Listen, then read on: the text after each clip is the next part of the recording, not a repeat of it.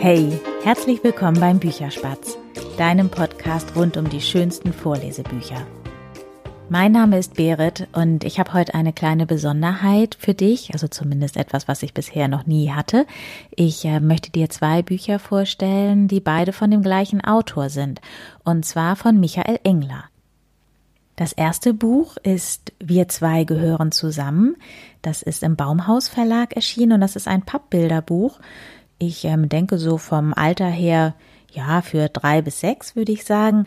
Und ähm, das ist eine wunderschöne Geschichte über eine ganz tolle Freundschaft und zwar über eine Freundschaft von Hase und Igel und die ja eigentlich beide total unterschiedlich sind. Der Hase ist beschrieben als sehr weich, der Igel als ähm, ja stachelig, der Hase ist schnell, der Igel ist langsam und dann kommt noch ein anderer Unterschied in der Geschichte raus. Der Igel macht nämlich irgendwann einen Winterschlaf und ähm, ja, zieht sich damit natürlich zurück. Der Hase ist total enttäuscht, ähm, weil sie beide sich ja ewige Freundschaft geschworen haben und dann ist der Igel auf einmal verschwunden und zum Ende hin nimmt dieses Buch eine ganz zauberhafte Wendung, ähm, weil der Hase eben eine Höhle baut, damit sie die zukünftigen Winter gemeinsam verbringen können.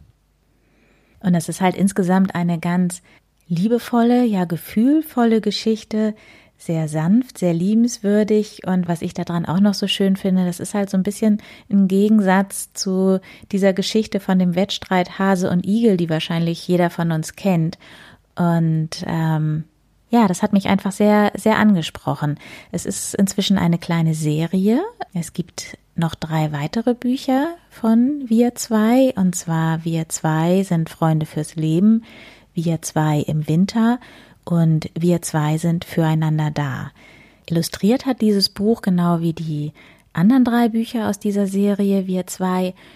Das ist mal wieder ein Name, wo ich nicht ganz genau weiß, wie man ihn spricht. Ich würde sagen Joel Tulonias Falls das falsch sein sollte, äh, bitte ich um Entschuldigung.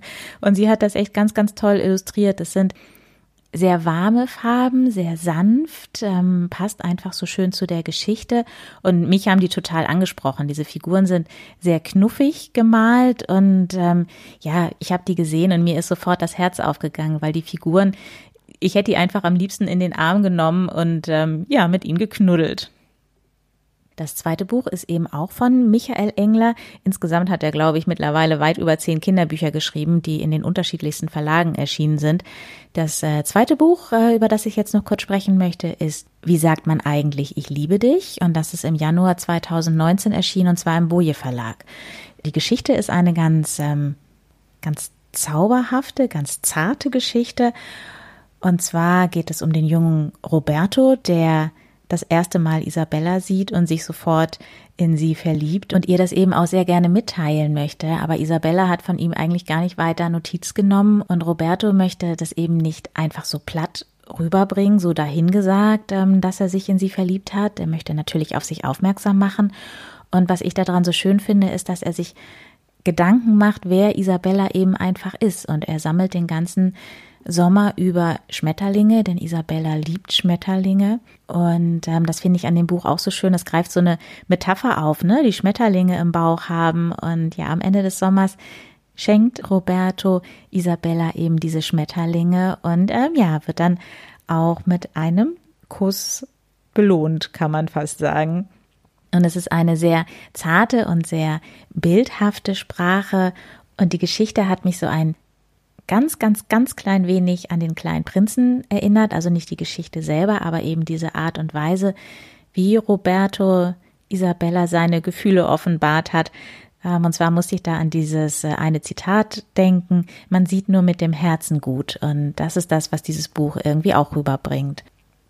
Ich habe im ersten Moment so ein ganz bisschen gezweifelt, ob das schon ein Thema ist, was man auch vier, fünf, sechsjährigen Kindern vorlesen kann. Aber die Sprache ist eben so zart und wie gesagt so bildhaft, dass Kinder das total gut verstehen können. Das sind sehr einfache Sätze. Und meine Tochter hat da sehr gerne zugehört, ähm, hat sich das Buch auch sehr genau angeguckt. Das sind ganz zauberhafte Illustrationen, die kommen von Martina Matos.